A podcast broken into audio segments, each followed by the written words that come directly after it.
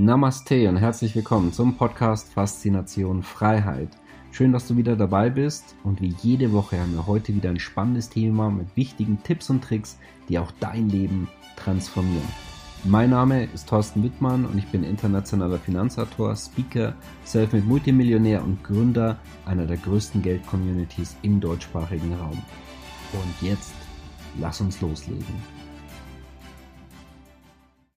Ja, in der Politik tut sich einiges und das werden wir heute diskutieren mit dem bekannten Börsenexperten, Vermögensverwalter und Herausgeber des Gloom, Boom and Doom Reports. Ich spreche natürlich von Mark Faber und falls du diesen nicht kennen solltest, sehr bekannter Mann in der Finanzbranche, zählt unter anderem auch den CEO der kapitalmäßig größten US-Bank der Welt von, also JP Morgan, zu einem seiner zahlreichen Leser. Und äh, ja, ist bekannt für knackige und markante Meinungen. Und die werden wir heute gerade bei dem ja, sehr emotionalen Thema Politik und im, erst recht in dem aktuellen Umfeld, wo sich auch einiges tut, sicherlich haben. Ja, lieber Marc, ich freue mich, dass du auch heute nochmal zugeschaltet bist aus Thailand, Chiang Mai. Freut mich, Dankeschön dass wir ja, die Gelegenheit haben, miteinander zu reden. Also, das wird sicherlich ein interessantes Interview. Ich freue mich sehr drauf. Denn in Politik tut sich einiges. Denn das Migrationsmärchen hat ja in der Öffentlichkeit mehr und mehr sein Ende gefunden. Das ist an Anführungszeichen Friede, Freude, Eierkuchen. Ja, in Deutschland kann sich ansonsten der Kanzler teilweise nicht mehr, mehr an sein Frühstück erinnern. Die AfD ist inzwischen bei 20 Prozent circa. Wir sehen eine neue Linkspartei um Sarah Wagenknecht. Markus Karl und Hans-Georg Maaßen überlegen, eine eigene Partei zu gründen. Also da ist richtig was los und die Ampelregierung ja, kann man darüber streiten, aber durchaus vielleicht berechtigterweise absolut in der Krise. Starten wir mal als Zusammenfassung mit dem größten deutschsprachigen Land Deutschland. Und wie siehst du da die politische Richtung hier? Und ähm, ja, werden, werden da auch wirklich die Interessen der Bevölkerung eigentlich vertreten? Immer mehr Menschen haben ja das Gefühl, nicht unbedingt. Ja, das ist leider so, dass äh, die Demokratie äh, präsentiert wurde und äh, erklärt wurde, dass das zu Freiheit führt und äh, dass durch die Demokratie die Meinungen der Bevölkerung berücksichtigt werden. Aber wenn man so die Entwicklung der letzten 30, 40 Jahren betrachtet, hat die Demokratie eigentlich, äh, hat das Interesse des Volkes eher äh, wurde vernachlässigt und äh, das Interesse der Politiker wurde äh, berücksichtigt. Und es ist ja auch klar, äh, im 19. Jahrhundert betrug der Staat rund 10 Prozent der Staatsausgaben in Amerika bis 1900 nur drei Prozent der Staats, äh, des Bruttosozialproduktes. Und jetzt beträgt die Regierung rund 50 Prozent der Wirtschaft, in gewissen Ländern wie Frankreich 60 Prozent. Und äh, da, dadurch, dass die Regierung so stark gewachsen ist, äh, ist sie ein wichtiger Wirtschaftsträger geworden, den wichtigsten Wirtschaftsträger und er äh, wird natürlich seine Interessen den anderen Interessen vorausstell äh, vorausstellen. Das ist ganz klar. Und äh, natürlich gibt es Parteien, die das Interesse der eigenständigen Unternehmen, äh, Nehmungen vertreten möchte, wie die AfD und auch in der Schweiz die SVP. Aber wie, sie, wie du weißt, in Deutschland hat die äh, AfD nur 20 Prozent der Stimmen. Ich, der äh, eigentlich pragmatisch denkt und äh, mich interessiert für die Politik am Rande des Anlagewesens, weil die Politik muss doch die äh, Rahmenbedingungen äh, schaffen, die günstig sind für das Wachstum und für die Gesundheit der Unternehmungen. Mit anderen Worten, die Gewinnlage muss sie in, im Gesicht äh, oder in, äh, über die Gewinnlage muss sie sich be, beschäftigen. Und äh, für mich ist das erstaunlich, dass die AfD nur 20 Prozent der Stimmen hat. Ich hätte mir vorgestellt, dass sie so 60 Prozent äh, halten würde, denn das Interesse von, vom Volk wird grundsätzlich von der AfD vertreten und nicht von den Sozialisten. Aber das ist ein großes Problem, weil die Rechtsparteien eben für weniger Regierung sich einsetzen für weniger Subventionen, für weniger Sozialleistungen.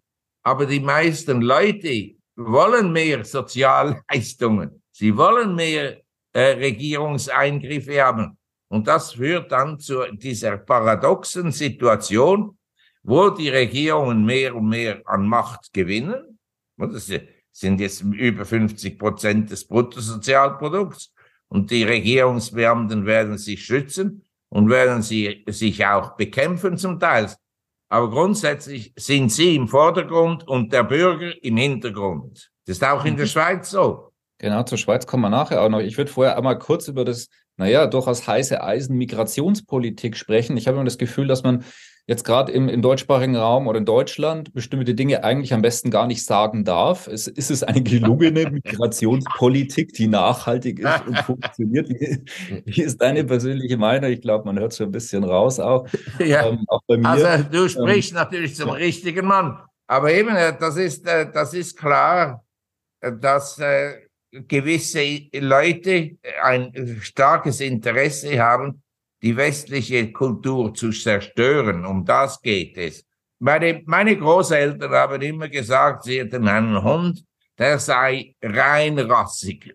Und andere Hunde, die nicht reinrassig waren, hatten einen geringeren Wert. Also der Kaufpreis eines reinrassigen Hundes, ob das ein äh, Schweizer äh, äh, Sennenhund war oder einen deutschen äh, Hund, Schäfer, äh, aber reinrassig war richtig und äh, erstrebenswert. Aber bei den Menschen ist das scheinbar ganz anders. Da müsste äh, nach den Ansichten gewissen Leuten müsste alles vermischt werden, nicht? Aber es ist erstaunlich, dass trotzdem äh, Leute diesen, äh, diese Kultur, Rassenkultur äh, diese Mixed Culture äh, fördern, dass äh, wir einen Krieg in Israel haben, der eigentlich zwischen zwei ethnischen Gruppen stattfindet. Das ist das Erstaunliche. Aber ich, ich will da doch betonen, dass Amerika grundsätzlich äh, ein Interesse hatte, schon vor Jahren Europa zu schwächen. Und dass Europa so ein äh, Vasallenstaat der Vereinigten Staaten wird und nicht etwas, äh, eine äh, wirtschaftliche Verbindung, äh, dass keine wirtschaftliche Verbindung zwischen Europa und Russland und China sta äh, stattfinden würde. Da haben die Amerikaner ein großes Interesse. Und es ist ihnen immerhin gelungen, die deutsche Wirtschaft weitgehend zu zerstören. Natürlich mit der Hilfe der, der deutschen Politiker. Und wir wissen, woher sie kommen, diese Politiker. Ja, wir haben gerade schon, du hast auch die Schweiz angesprochen. Siehst du da ähnliche Probleme? Du hast ja auch traditionell ja, gute Blicke, du bist ja selber Schweizer. Das Problem ist, ist in der Schweiz das folgende. Wir haben einen äh, relativ hohen Wohlstand erreicht und wir brauchen natürlich äh, Leute aus dem Ausland, um gewisse Arbeiten zu verrichten. Also die Schweizer Spitäler müssten alle schließen ohne Ausländer, oder? Das ist ganz klar. Und auch äh, die Restaurants und Hotelbetriebe sind angewiesen auf äh, Leute, die aus dem Ausland kommen. Und äh, der Ausländeranteil an der Gesamtbevölkerung in der Schweiz ist sehr hoch, ist über 30 Prozent. Das ist wesentlich mehr als Deutschland und so weiter aber wir haben auch ein kleines Land. Dann müssen wir uns entscheiden, wollen wir das ganze Land als äh, Wolkenkratzer dar äh, erbauen oder eben unsere Landschaft erhalten. Und das sind gegenstrebende Ströme äh, und politisch auch äh, bringt äh, Polarisierung entgegen, weil die SVP, die konservative Partei, also es ist nicht extrem rechts, gar nicht. Für mich ist sie so wenig rechts. Aber für die Sozialisten ist sie natürlich zu stark rechts. Und für mich sind die Sozialisten viel zu stark links. Aber kurz und gut, die Sozialisten das Gute an ihnen, man kann sie bestechen. Und äh, dadurch, dass sie bestechbar sind, äh, können sie ihre Ansicht relativ leicht ändern. Also man kann sie dazu bekehren, dass auch sie Kapitalisten werden, wie auch die Bolschewiken alle wurden.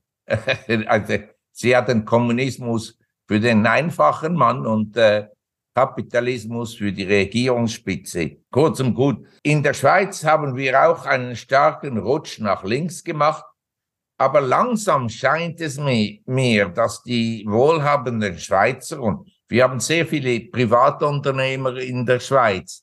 Das sind äh, kleinere Betriebe, die hoch spezialisiert sind, wie auch in Deutschland, dass diese Leute äh, aufwachen und sehen, was die Sozialisten für einen äh, für ein Unheil mit sich gebracht haben. Und äh, langsam wachen sie auf. Aber ich möchte immer betonen, ich bin in einer Initiative, äh, die, äh, die die Unterschriften sammelt, damit die äh, Neutralität der Schweiz stärker in der Bundesverfassung verankert wird. Nun, mit dieser Initiative ist es gar nicht so, gar nicht so einfach, die Leute zu bewegen, zu unterschreiben. Also wir haben immer noch weniger als 100.000 Unterschriften. Und das ist erstaunlich. Mich würde, sagen wir, äh, ich hätte gedacht, dass jeder gesunde Menschenverstand denkende Schweizer diese Initiative begrüßen würde. Denn ungefähr das Schlimmste für die Schweiz wäre, der NATO beizutreten. Und es gibt also Stimmen in der Schweiz, die wollen äh, der NATO beitreten und der EU. Nun schauen Sie mal diese Ursula von der Leyen an. Wer in der Welt würde eine derartige Organisation beitreten wollen? Der gehört ins Irrenhaus. Ja, ins Irrenhaus.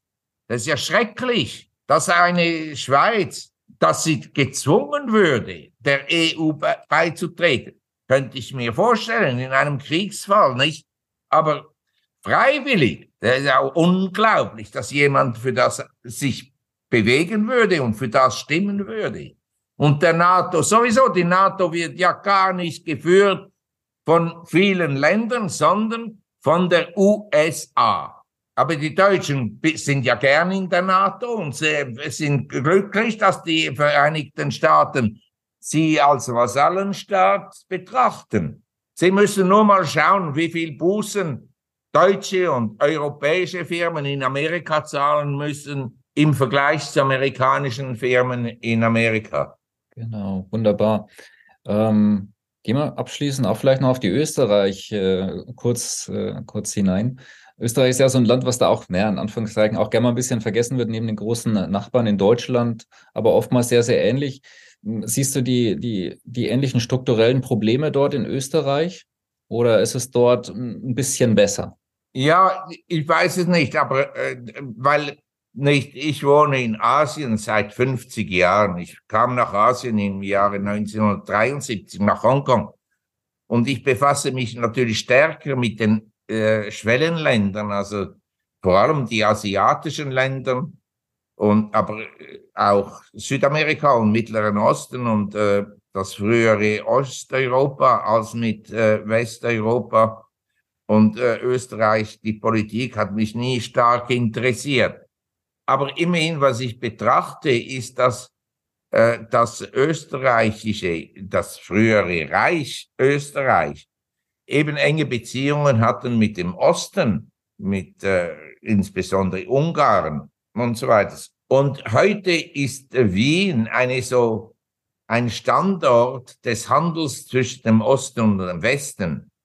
Und die Österreicher sind natürlich etwas offener den äh, Osteuropäer gegenüber, als sagen wir, wir Schweizer oder ich nehme auch die Deutschen und so und äh, in ihrer Politik. Aber äh, großer Unterschied besteht nicht.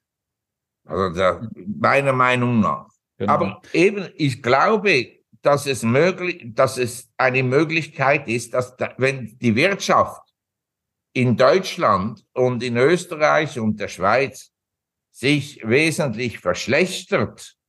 Und ich habe gar keinen Zweifel, dass das der Fall wird, wenn die Regierungsbeamten in Deutschland nicht eliminiert werden, ausgewählt werden. Denn mit dieser Regierung, die Sie in Deutschland haben, äh, ist es ganz klar, dass die Wirtschaft weiterhin sinken wird und mit einem beschleunigenderen Tempo.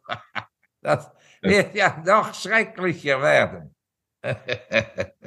und äh, Europa wird an Bedeutung verlieren mit der EU. Das ist auch eine Organisation, die äh, gar keine Funktion hat, außer die Funktion, die Europäer zu unterdrücken und die Geschäftsleute äh, zu zehren. Mit anderen Worten, man will von ihnen Gelder erhalten durch, durch Steuererhöhungen oder durch Inflation.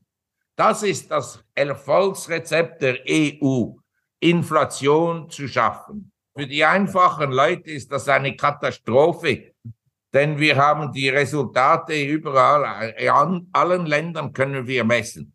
Um wie viel geht Ihr Lohn nach oben und um wie viel steigen die Lebenskosten?